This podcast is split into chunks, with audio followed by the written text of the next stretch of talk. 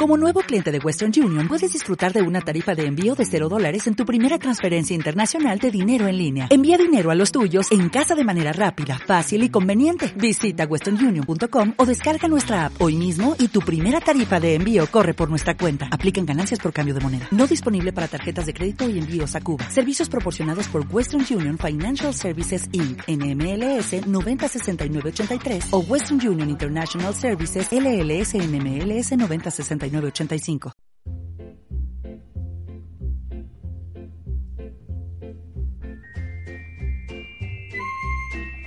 Bienvenidos, bienvenidas. Arranca una emisión más de nuestro punto indefinido. Hoy indefinido en las formas, en los temas, en el contenido y, como siempre decimos, hasta en el propio horario que marcamos. Hoy dos asuntos. En primer lugar, vamos a hablar de epilepsia. Durante el pasado mes de noviembre se han desarrollado diferentes actos de concienciación, de sensibilización sobre esta enfermedad y nosotros ya lo trabajamos en años anteriores. Hoy recuperamos el testimonio de Irene Tarragó, una persona pues que está dedicada a trabajar, a sensibilizar eh, sobre este tema el tema de la epilepsia. Además es vecina de Hortaleza y nos hace especial ilusión recibirla por aquí. Y luego, ya que estamos hablando de nuestro entorno, vamos a hablar precisamente del barrio de la uva y lo haremos a través de un nuevo recurso, en este caso vinculado a servicios sociales, que vamos a conocer y que de alguna forma su podríamos definir como un recurso para combatir la soledad de los mayores de la uva. Arrancamos, en primer lugar, hablamos de epilepsia.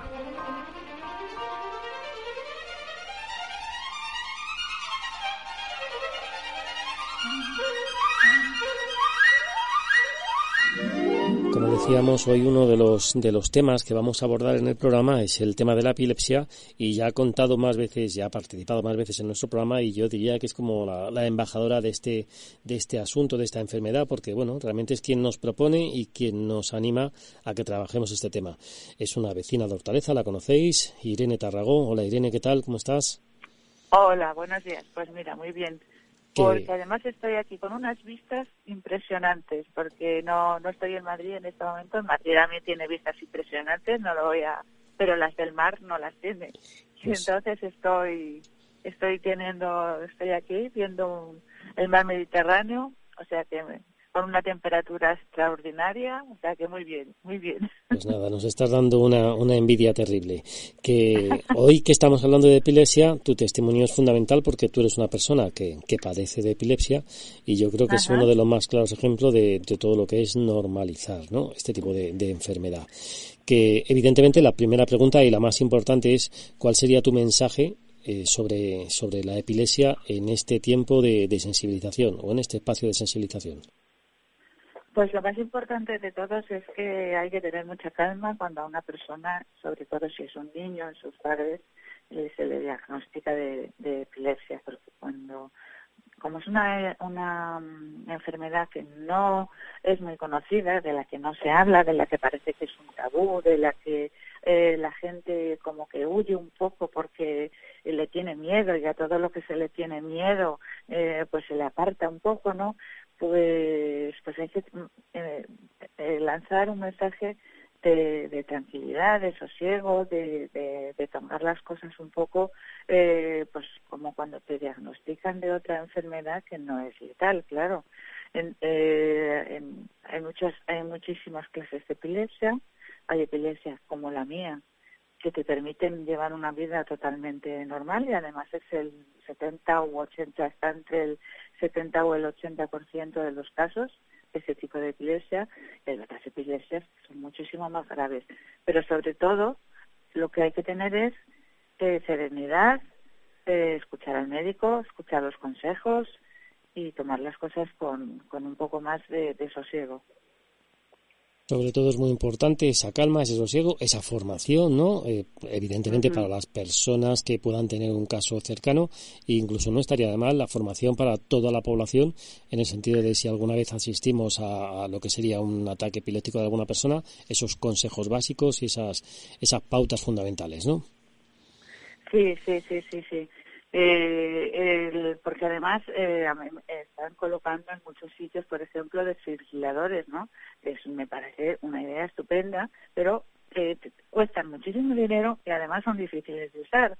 Pero eh, atender a una persona con una crisis de epilepsia que no cuesta dinero y es facilísimo. Entonces, a mí me gustaría que desde sitios con, con, con, con que, todas las administraciones, que los medios de comunicación hicieran campañas, se hicieran campañas eh, eh, para, para, para indicar cómo se hace esto, porque es que es sencillísimo. Te lo explico en dos patadas, vamos. Eh, lo primero de todo, como ya he dicho antes, mucha calma. Calmarse, ver a la persona que está teniendo esta crisis, dejarle espacio suficiente como para que él la pueda tener, él o ella, la pueda tener mm, libremente, no sujetar a la persona, porque si la sujetas, como los músculos están totalmente en tensión, le puedes provocar una, una, una, una lesión eh, más grave eh, ponerle, adaptar las cosas con las que se pueda golpear y hacerse mucho daño. Si puedes ponerle algo, un jersey doblado o algo debajo de la cabeza, pues también. Y sobre todo, lo más importante, lo que queremos recalcar es la leyenda de que hay que poner algo en la boca. No, no hay que poner nada en la boca, por favor. La lengua no nos la vamos a tragar y la, lesión que puedes provocar en la, en la persona es eh, muchísimas muchísimas veces mucho más grave eh, eh, que, que, la que se puede hacer ella misma mordiéndose la lengua que es el problema. Y la lengua no se traga además o sea, que, no se mete nada en la boca. Y todo lo demás, facilidades para que la persona pueda moverse con libertad. Nada de sujetar ni, ni, ni de nada. O sea, que fíjate si es fácil. Bueno, y contar la, lo que dura la crisis y si ya se ve que dura más de tres minutos, entonces ya eh, llamar inmediatamente al 112 y, y tal y cual, o llamar desde el principio. Si las y la gente que está atendiendo se queda más tranquila, ¿no? Pero, ay, cuando termina la crisis, pues poner a la persona en situación de seguridad, que es velado, para que ya vaya mm, recuperando la respiración y tal, y luego no, no, no atosigarle cuando vuelva en sí, porque hay veces que vuelven, que se que volvemos un poco más despistados y nos cuesta un poco darnos cuenta de dónde estamos, de, de qué ha pasado y todas esas cosas.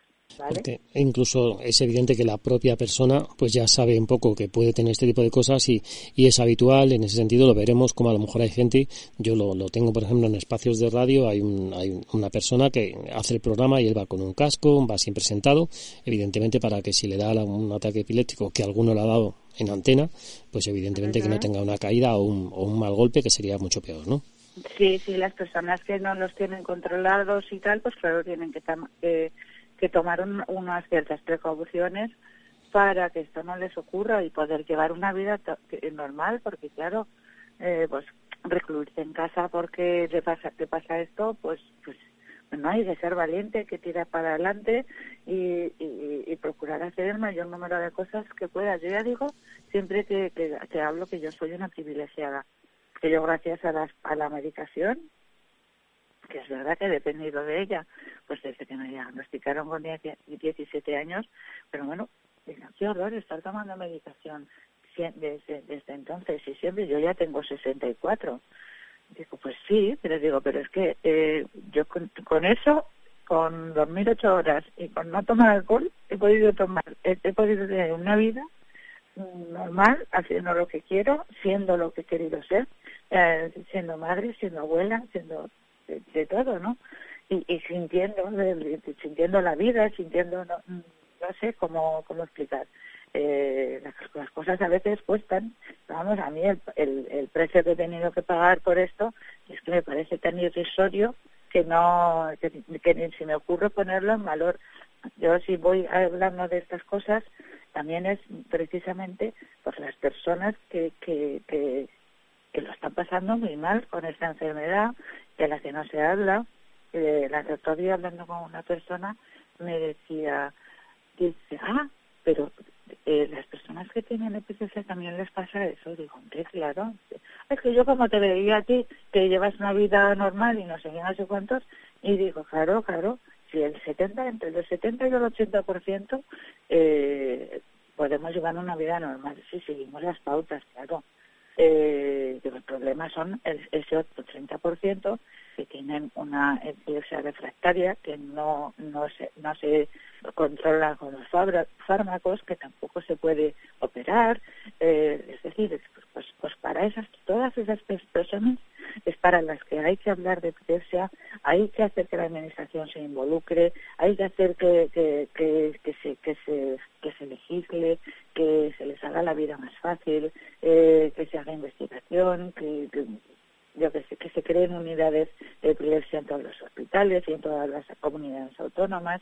Eh, pues pues pues eso que se que se vaya haciendo caso a las personas que tienen esta enfermedad y que no se la, y que no la tienen controlada este mes es el mes de, de la, de la concienciación, de la sensibilización. Tú, bueno, pues como persona militante y persona comprometida en este tema, eh, has publicado un artículo y en ese artículo yo creo que hay tres claves muy importantes. Una, evidentemente, dentro de lo que es tu activismo, exiges una mayor pedagogía, explicando en qué consiste esta enfermedad. Eh, también tienes una parte de lucha importante sobre el tema de combatir el estigma, porque porque bueno, esta enfermedad sigue teniendo un alto estigma, ¿no? Salía el otro día en las noticias que hay muchas empresas que se niegan a contratar a personas que, pues que a lo mejor tengan epilepsia. Cosa que no lo comprendo, es decir, yo de verdad, yo eh, no he la verdad es que no he tenido problema porque, claro, yo entré a trabajar en la administración haciendo una oposición y ahí no te preguntan nada, no hay, no hay una una entrevista de trabajo, digamos, que no sé hasta qué punto se puede preguntar en una entrevista de trabajo si tienes una enfermedad u otra, no lo sé. Eh, yo creo que eso mm, debería de, ser legal. Ahí no puedo entrar porque no lo sé. Eh, no he tenido ningún problema, pero sí que sé que existen, que se tienen, o no se les coge, o si tienen una crisis, eh, se les echa en el trabajo se les echa. Eh, y, yo, de verdad, a los empresarios les diría que, eh, que, les, que les dejo ver mi, mi vida laboral para que vean cuántas veces he faltado al trabajo por este motivo. Es que, mm, vamos, he faltado menos de muchas personas que no tienen una enfermedad eh, como esta. Sí, sí, es, es, es evidente que hay una discriminación laboral brutal. Tú en ese artículo hablabas de, esa pedagogía, hablabas de esa, de esa necesidad de, la sensibilización, de luchar contra el estigma y también comentabas una cosa que, bueno, es verdad que lo comentábamos ya en programas de, hace años y, tú te lo preguntabas, ¿no? Y, nos gustaría, o me gustaría que nos lo contaras. Y es que a propuesta de Ciudadanos, hace ya, pues fue en julio del... Presentasteis una propuesta, cuéntanos exactamente, por favor. Pues en 2017 se presentó una propuesta de Ciudadanos para que eh, la, la tramitación de la, de la, mm, de invalidez fuera, eh, se, se tuvieran en, cuenta no solamente lo, lo, el, el, diagnóstico, sino los impedimentos que para esa persona y para todo su entorno le causaban eh, la enfermedad en su, en su vida día a día. Es decir, no es lo mismo una, una epilepsia como la mía que una epilepsia de una persona que tiene que tener un, una, uh, un cuidado todas eh, las 24 horas del día. Entonces, eh, para esa persona, la, la digamos, el grado de, de, invalidez debería de ser mayor, ¿no? Eh, y bueno, más o menos era eso. Eh, se aprobó por unanimidad en el Congreso, era un proyecto no de ley, hasta ahora nadie ha sabido nada. Y en el 2021 se volvió a presentar otra propuesta similar en el que venía incluida una normativa europea que, había eh, salido recientemente eh, ocurrió lo mismo, lo presentó también, eh, lo presentó tanto la una como la otra, lo presentó la Asociación Nacional de Personas con Epilepsia una a través de Ciudadanos, la del 2017, y otra a través del PSOE en el 2021. También se aprobó por unanimidad y deben de estar las dos metidas en el mismo cajón porque no se ha hecho absolutamente nada, nada, nada, nada. Entonces, claro, yo les pediría que a las eh, eh, que, lo que lo que se apruebe en el Congreso, por lo menos se lleve a la práctica, porque vamos, mm, ¿cuántas veces vamos a tener que, insistir para que esto se haga? ¿O es cuestión de los ciudadanos o es cuestión de los diputados? ¿Qué, es lo que pesa más en, en, estas cuestiones? Es que no lo puedo entender. Una cosa aprobada por unanimidad que siga estando en un cajón. No lo puedo entender.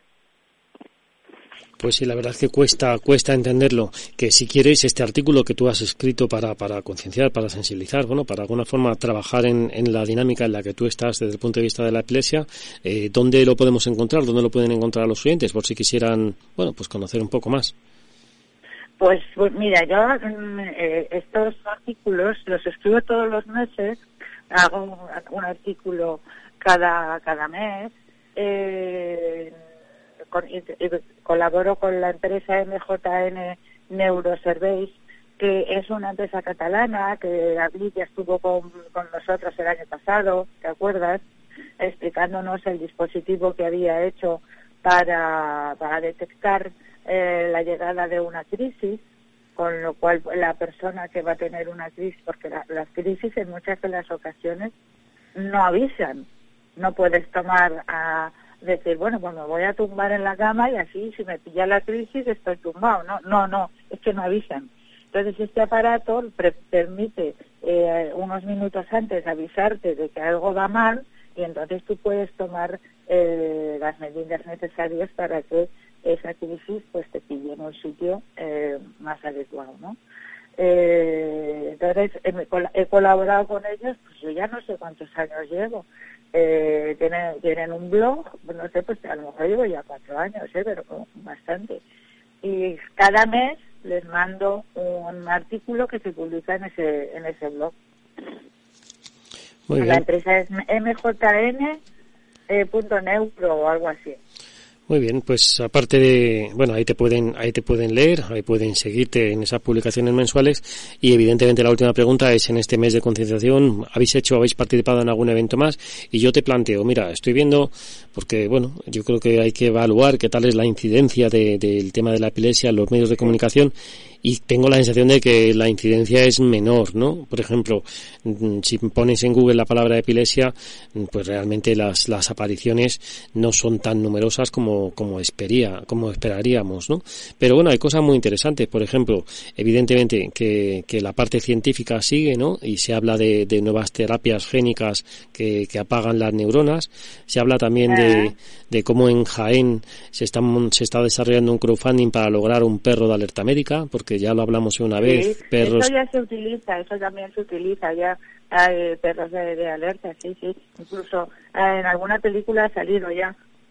Luego me llama. Más, eh, ahora no recuerdo eh, qué actor era, pero sí era, no sé si era abogado y tal, y llevaba un, un perro de estos y, y, y le avisaba de cuando iba a tener el perro lo detectaba. Y luego he visto también, eh, nos abstraemos de, porque es verdad que hay un montón de artículos que, bueno, realmente no, no ayudan a concienciar, sino más bien a profundizar en el sensacionalismo, pero hay dos que, que creo que son muy interesantes, uno de, de Infosalud, y hablan de un estudio evidencia la importancia de que los niños con epilepsia, con epilepsia grave se vacunen contra, contra la gripe porque bueno han detectado un alto riesgo de que pueda desembocar en conclusiones. Y la última que yo claro, creo que es un es, además otra de las cosas que nos, sobre todo en los niños influye muchísimo. La fiebre pueden pueden tener crisis eh, crisis que parece que son epilépticas pero no son en realidad no son epilépticas son febriles. Entonces, claro, pues si tiene, si están en diagnósticos de epilepsia y encima tienen la posibilidad de tener fiebre muchas veces, pues se nos va a juntar todo.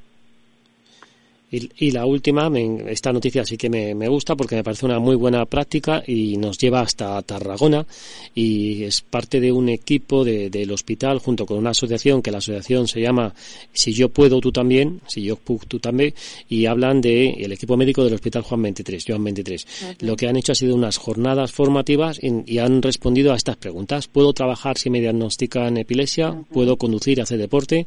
Y si soy un niño, ¿puedo ir de colonias? ¿O debo dormir siempre acompañado mis padres. Y me parece magnífico que esto lo hayan hecho en un teatro, lo hayan hecho con iniciativa conjunta de la asociación y el equipo médico y que, bueno, pues todas las personas puedan... Sí, sí. si normalmente se van haciendo cosas, pero claro, son cosas que llegan a tan poca gente. Mira, tú si vienes a actos que, que organice la, todas estas cosas, se, las hablarás después con, con Isabel. Pero, pero el problema que hay es que va muy poca gente a estas cosas. Se les da, se les da poco, a, normalmente las asociaciones además tenemos poco, poco poca facilidad para llegar al gran público, digamos, porque no tenemos muchos mucho dinero, sobre todo las las eh, la, nuestra eh, no tiene mucho dinero. Eh, entonces es complicado que la que, que las los, eventos, las cosas que, que se preparan con muchísima ilusión, con mucho sacrificio también, porque normalmente las personas son siempre las mismas, las que se mueven, las que hacen, las que tal eh, llegan a poca gente.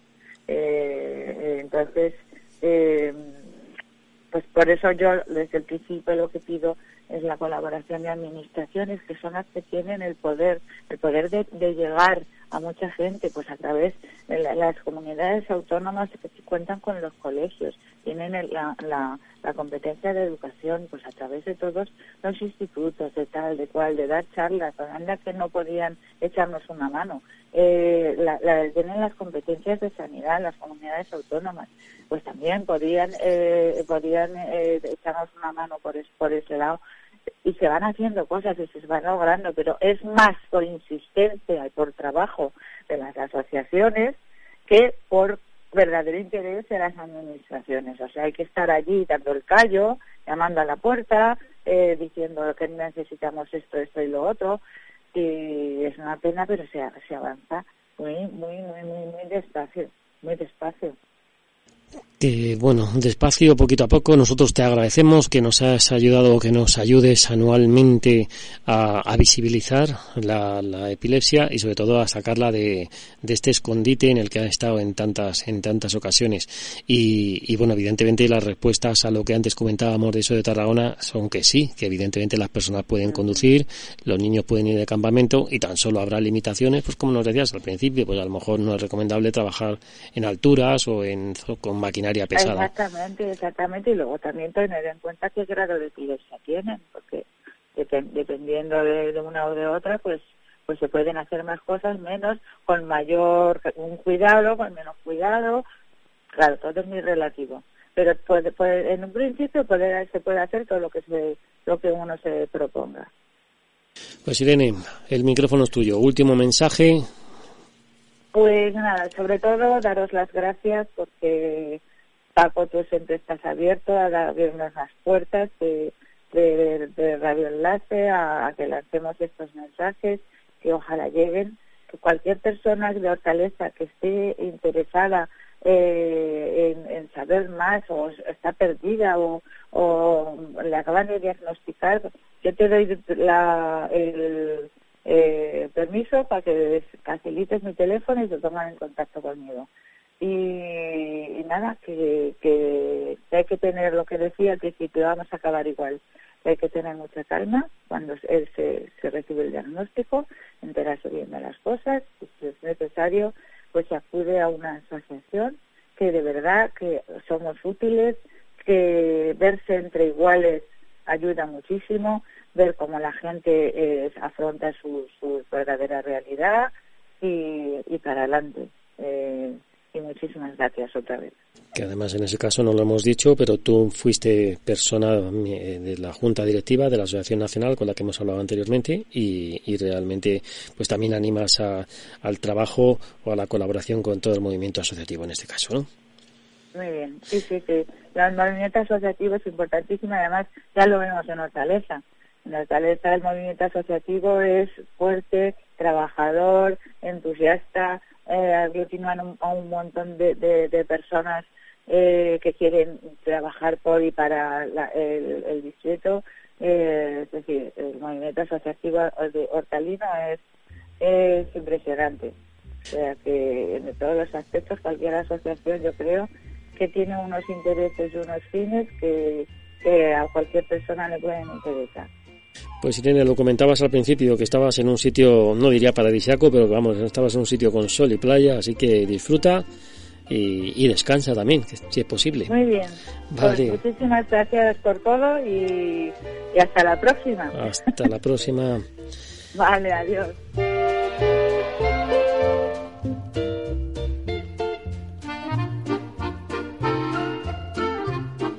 Decíamos al principio del programa, ahora nos dedicamos al barrio de la uva y lo hacemos a través de este programa o este proyecto de memoria o de trabajo contra la soledad en el barrio de la Uva. Un poquito de música y arrancamos.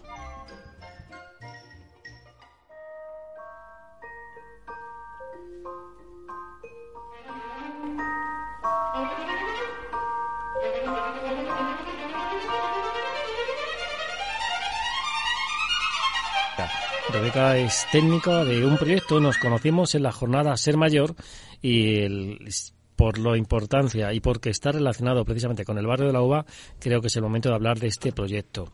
Que el proyecto es una red vecinal y comunitaria para reducir la soledad y sus efectos en las personas mayores. Y qué mejor que hablar de este proyecto con una de las personas que lo coordina. Hola Rebeca, ¿qué tal? ¿Cómo estás? Hola, buenos días. buenos días a todos. Rebeca Ompanera, que lo he dicho mal. Eres técnica, técnico del proyecto. Oye, y la primera pregunta es obligada. ¿En qué consiste este proyecto?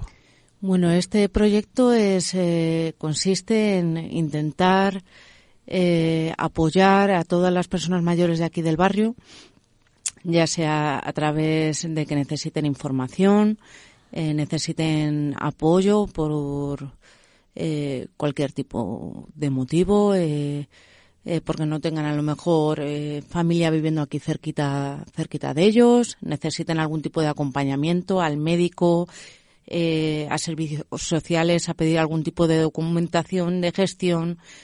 Eh, va un poco más allá de lo que es la, soledad no deseada, que es un poco el tema, el tema clave, pero, pero intenta abarcar un poco, eh, pues, eh, un apoyo también con los centros de salud y con servicios sociales para, para que ninguna persona mayor de aquí del barrio, pues, se sienta desprotegida y bueno y tenga tenga ese este servicio un poco a su disposición.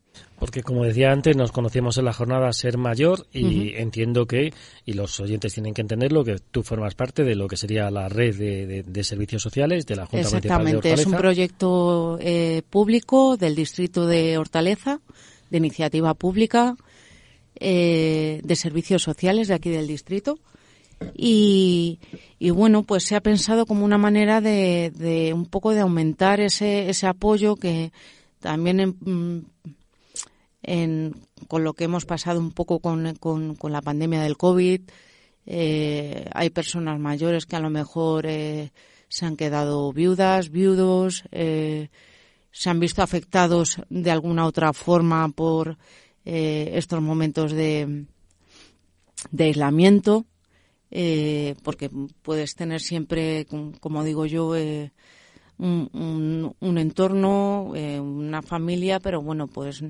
sentir esa, esa soledad o, esa falta de, de, compañía o incluso personas mayores que sean un matrimonio, pero que por su edad pues necesiten este apoyo también y es una manera un poco de abarcar el abanico que ya presta servicios sociales o los centros de salud que también eh, integran trabajadores sociales.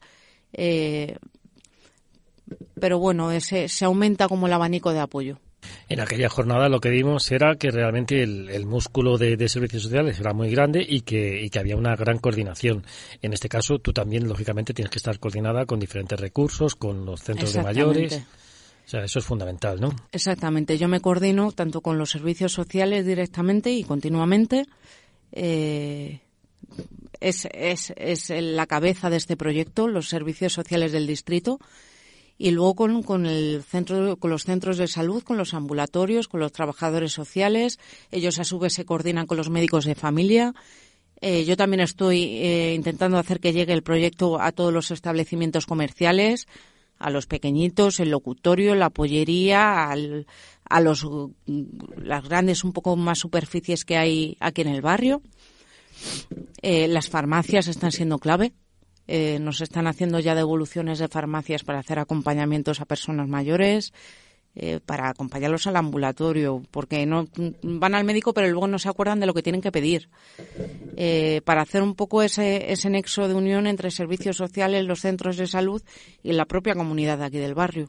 Y Rebeca, para conocer un poco, hacer una fotografía así de, de todo el, de todo este trabajo detrás de esta red vecinal, eh, ¿estás tú sola? ¿Hay más personas? No, estoy yo, estoy yo como técnico eh, yo eh, voy coordinándome con el apoyo de los diferentes eh, profesionales, como te he dicho, tanto de servicios sociales.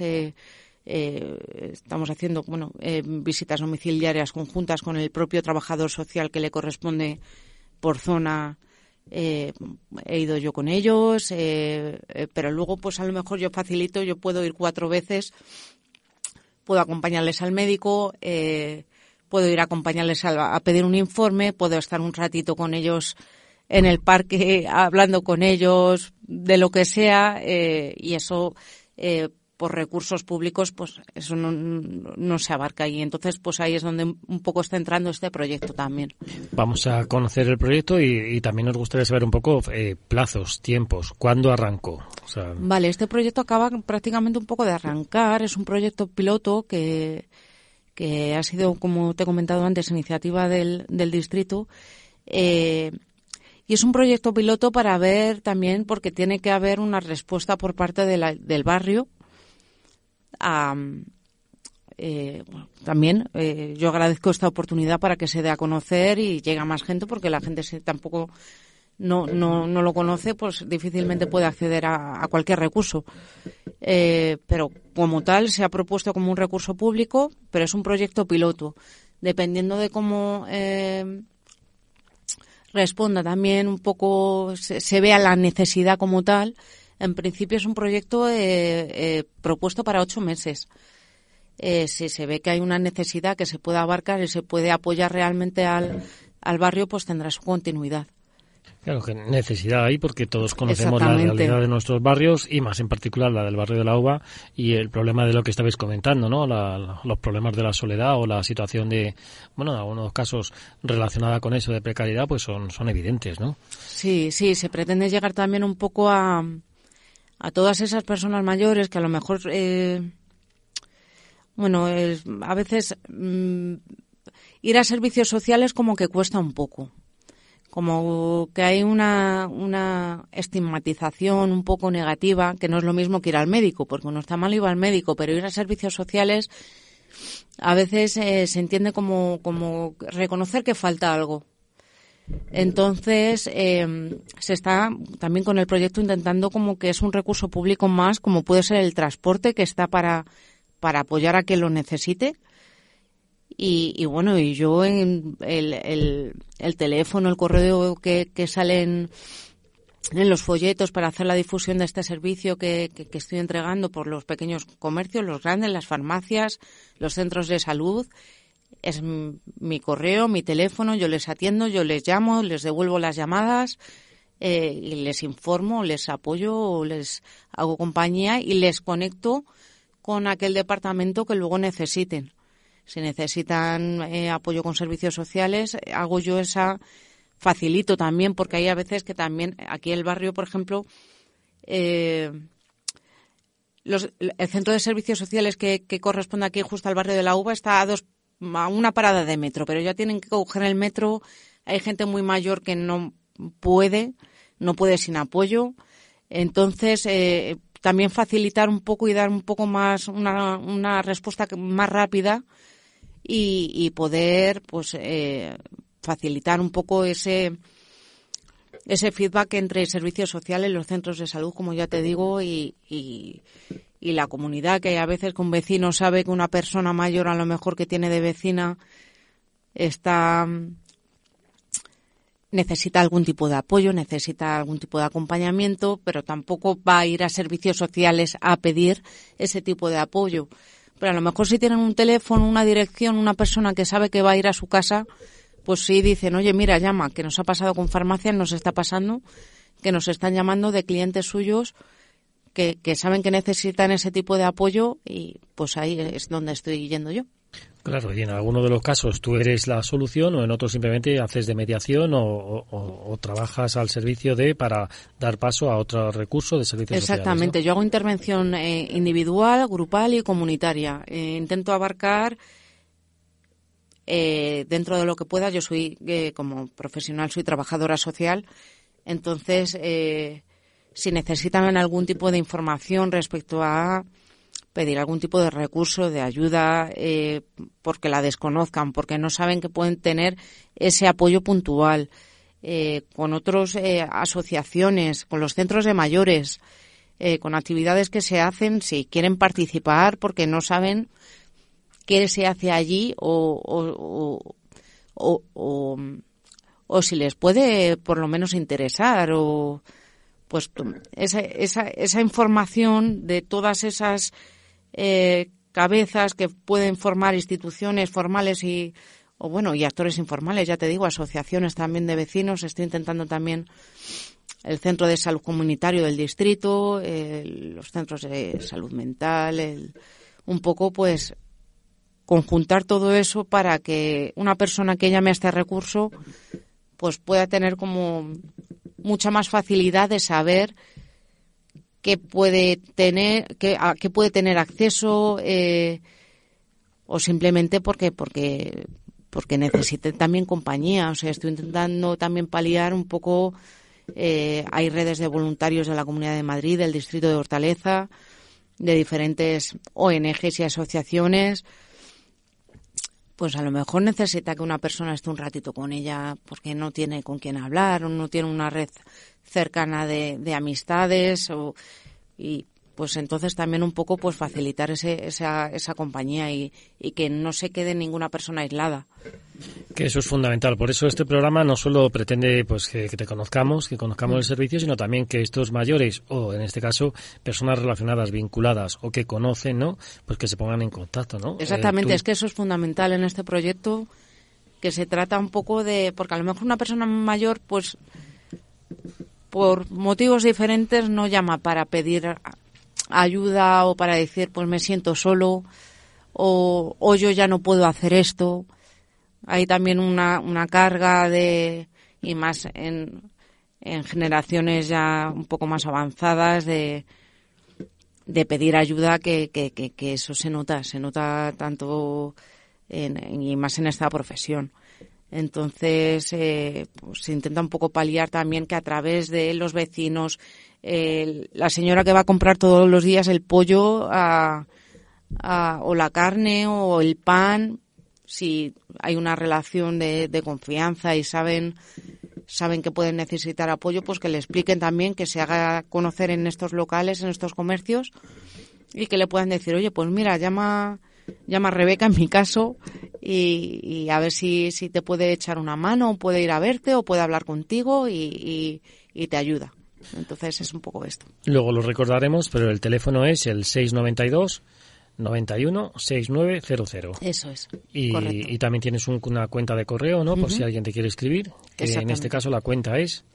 Es uva.hortaleza.trama.org. Eso es. Y sobre todo es a través de ese de esa llamada o de ese creo que también es WhatsApp, ¿no? ¿Es posible? Sí, pueden escribirme por WhatsApp, por correo, llamarme. Puedes contar pues si eres una persona mayor o si conoces a alguna persona mayor que necesite esta esta ayuda de lo que estábamos hablando, este programa dedicado a evitar que, que, queden nuestros mayores aislados. Exactamente. Evidentemente en el barrio de la Uva, ¿no? Exactamente, sí, está está pensado solo para el barrio de la Uva ahora mismo. Eh, puede, puede que, que luego eh, hay iniciativas en, en, algunos otros distritos. Eh, están empezando a, surgir ideas similares, un poco más comunitarias y todo eh, también un poco porque la población está envejeciendo, se necesita, se está viendo que se necesita más apoyo porque se está, se está haciendo también un, un, un ejercicio de prevención. No es lo mismo estar eh, al corriente de la situación de, las personas, eh, cuando puedes atisbar soluciones un poco más concretas, porque sabes qué necesidades tienen, eh, que cuando ya es una situación complicada, porque porque esas porque a lo mejor no se ha dado la voz de alarma, esas personas no han acudido a ningún recurso o porque hay a veces que, es que la gente no pide ayuda, aunque la necesite. Y además quizás se entiende mucho más en el caso de la UBA por la situación ¿no? del propio barrio, que bueno, pues con el tema de la remodelación está que lleva tantos años, pues, pues lógicamente el deterioro es mucho mayor en algunos de los casos. Mira, el otro día estuve hablando con un matrimonio de 85 y 87 años que le sacaban un poco de están, están con las llaves, eh, pendientes de que les entreguen las llaves de, de la vivienda. Y, bueno, pues estoy también intentando a ver si, si necesitan cualquier tipo de apoyo, de ayuda, eh, de ese cambio, porque llevan toda la vida viviendo ahí y, ahora ya no saben si es para mejor o no, o que, seguro que sí, ¿no? La, pero, pero claro, ese desconcierto también, pues es una, es muy normal a la gente, ¿no? sí, exactamente. Cualquier, cambio, una persona que se muda a otro sitio. Nos trastoca, ¿no? Exactamente. con ochenta y pico años, pues lógicamente la cosa es más complicada.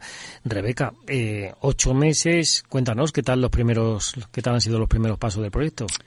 Eh, yo estoy percibiendo buenas sensaciones, buenas sensaciones. Además, eh, por parte de, de, los establecimientos que nos están llamando para, para para darnos pues la información de que a lo mejor les ha pedido la persona mayor, oye, pues llama tú de mi parte. Mm, o porque ya directamente les han dicho, mm, pues mm, espera que llamo yo y le, y le digo a, a, Rebeca que te llame. Eh, estoy viendo buena acogida, la verdad que... Y luego también es bueno saber, o sea, hacer saber a, a estos sitios a los que estoy acudiendo que se va,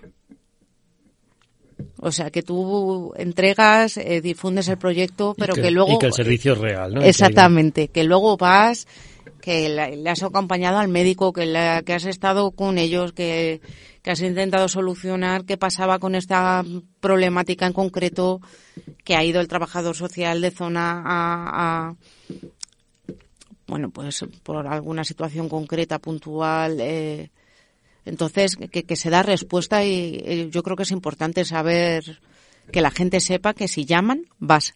Y que, y que se muestran soluciones. Exactamente. Que en este sentido lo único que puede pasar es, bueno, dentro del, apartado de cómo se va a desarrollar, es que mueras de éxito, ¿no? O sea, que tengas un montón de llamadas, un montón de, mm. de peticiones y, Sí, es verdad, sí es verdad que, eh, que, que, bueno, se ha concretado en una zona que es el barrio, es el, pero bueno, si, si se hace una difusión y, y la gente un poco confía en eso, en lo que te digo, en que si llaman se va a ir a echar una mano dentro de, de, se va a ir a verlos, se, se, queda en el parque, se queda en su casa, se queda en una cafetería, eh, se queda donde ellos quieran, pero, pero que se va. Porque a ti físicamente te, se te puede ver en algún sitio, en algún despacho, o, por despacho tienes la calle. ¿Cuál es? Hombre, por despacho realmente podríamos decir que tengo la calle, sí. Pero sí, estoy ubicada en el. O sea, yo cuando hago eh, esa, esa parte un poco más de registro y, y eh, estoy en el centro de mayores de Lenar, en, en calle Avizanda. Estoy, estoy allí en el centro de mayores. O sea, que, eso, también te da una posibilidad magnífica para estar conociendo a, los propios mayores. He estado hablando allí con también, bueno, me vienen a preguntar qué, qué, hago, qué hago allí y, bueno, eh, también les eh, hago difusión a través de gente mayor que a lo mejor al acudir al centro sí es más activa que otra gente que realmente pueda pueda nutrirse de este servicio, pero pero que este servicio es para cualquier persona.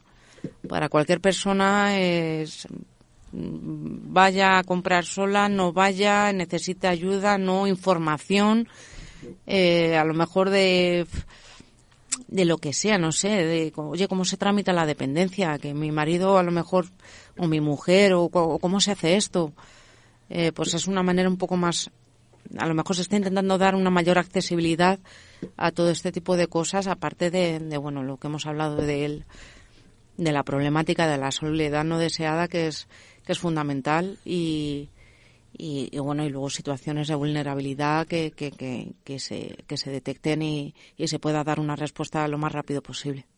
Sí que es cierto que es un espacio magnífico para estar porque, bueno, te ponen, te permite estar conectado con muchos mayores.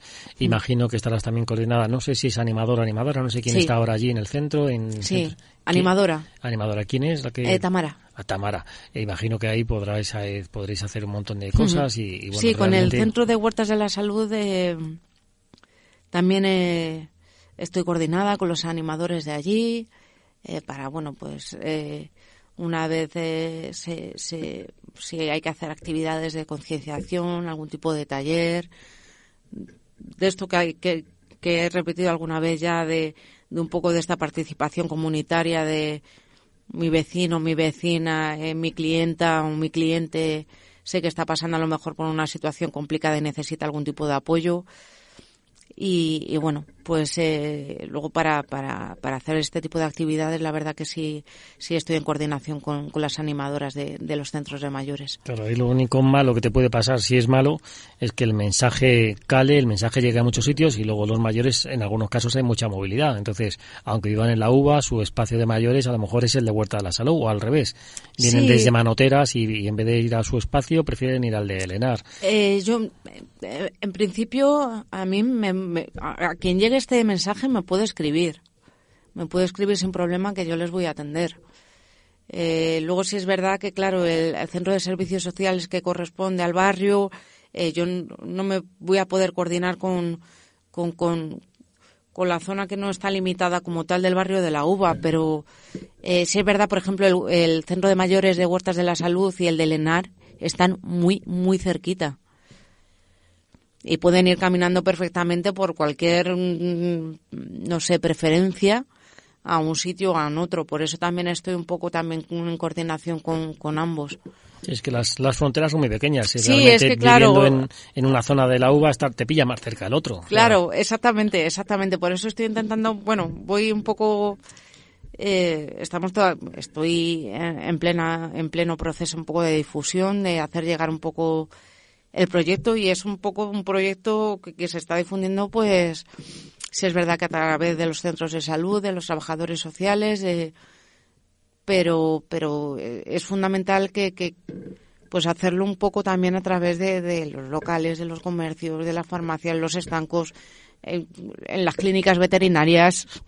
Que, que es verdad que también he hablado con ellos porque hay a veces que una persona mayor va antes a llevar a su perro al médico, como quien dice, al veterinario, que, que, que si se encuentra un poco pachucha o pachucho él, ¿no? Entonces, eh, pues intentando que, todos los agentes del barrio, pues bueno, se echen un, un poco una mano y, lo que te digo que es fundamental que, que, que, cualquier persona pueda, pueda estar atendida y se esté, se esté pendiente y más en unas edades en las que a lo mejor se complica un poco el, el tema de la autonomía que decías que, digamos, por despacho está el centro de mayores, el centro de allí, el ENAR, ¿no? Es el centro que corresponde a la UBA, pero que, bueno, pasas mucho tiempo en la calle. ¿Y físicamente cuándo estás, por, por hacernos una idea? Yo estoy por las mañanas, lo que... Por las mañanas. Por las mañanas, sí, por las mañanas. Y, y si me escriben o me mandan un correo o me mandan un WhatsApp y me dicen que me quieren ver, ya te digo, allí en el ENAR, en, en su casa, en, en, en el parque, en, en la cafetería para preguntarme algo, eh, tampoco tengo problema. Pues o sea, estoy intentando movilizarme para que la gente sepa que está esto aquí, que, que se puede dar una solución, un apoyo. Y, bueno, yo la verdad que estoy ilusionada con el proyecto y, y, para mí es gratificante poder ayudar a, a, una persona a 20 o a 100.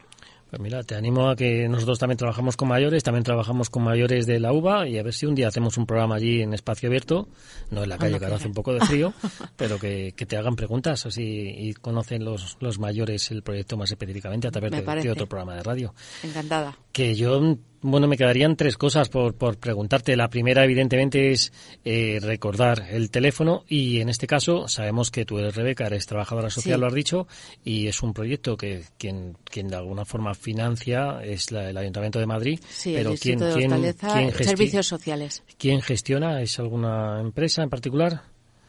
O sea, el proyecto es servicios sociales. ¿Tú trabajas para alguna empresa o trabajas para...? Sí, es, es, es, una iniciativa pública de servicios sociales que se ha eh, hecho la colaboración con, con, Trama, que es una asociación eh, de carácter no lucrativo y entonces que, que además ya conocemos porque tiene mucha experiencia en trabajo con mayores, en trabajo con infancia, o sea, realmente es ayuntamiento y trama quien, quien, lo gestiona, pero la financiación viene de arriba del ayuntamiento. Exactamente, es de iniciativa pública. Pues mira, las dos últimas preguntas que me gustaría hacerte serían más, un poco más personales. Dime, a ver. Y es, ¿tú eres, ¿tú eres de aquí del distrito? No. ¿Conocías la uva? La conocía eh, por, pero por, por ser un... porque yo no soy ni de, ni de Madrid. o sea, o sea de Madrid Centro. ¿De dónde Yo soy de Leganés. Entonces, eh, bueno, yo eh, al instituto fui a Carabanchel, pero, pero de Madrid eh, lo conozco por ser como un barrio muy castizo. Lo tenía como eso en mente. pero no, no, presencialmente no había estado nunca aquí. ¿Y tu primera impresión cuando pisaste la uva? ¿Se puede contar?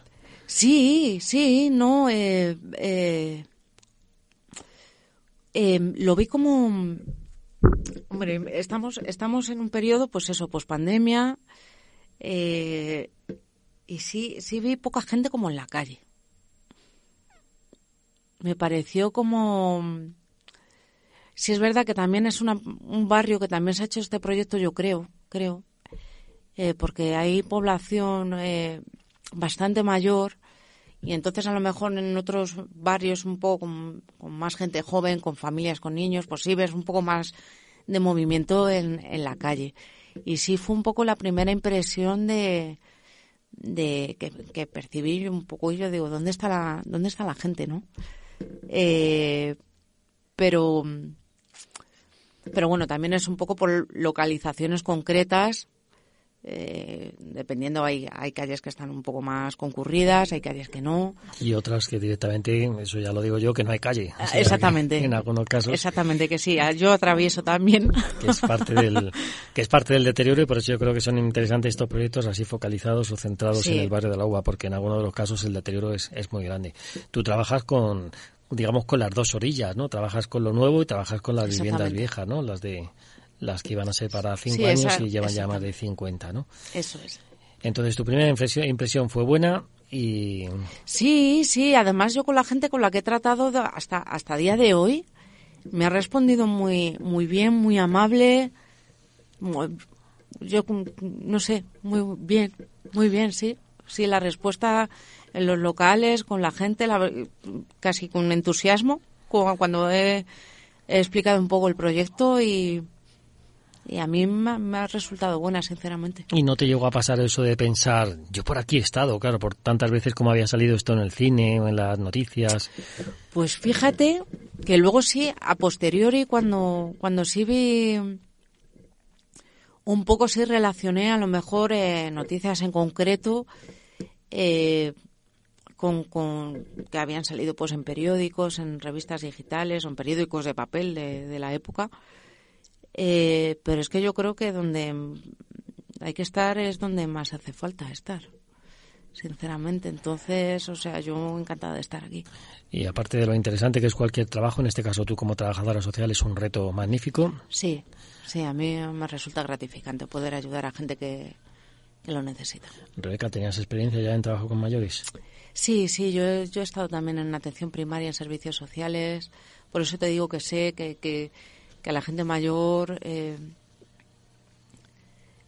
dan como muchas vueltas para decir que necesitan a lo mejor ayuda y, necesitan como vincular, necesitan como generar un, una chispa como de confianza, de bueno, te voy a contar esto, pero necesitan eso a veces y, bueno, pues espero poder poder a quien lo necesite, a quien quiera poder eh, llamar o pues poder generar eso. Y la última pregunta, si antes hablábamos de las fronteras físicas que son muy pequeñas, en el tema de la edad, ¿cuándo hablamos de un mayor?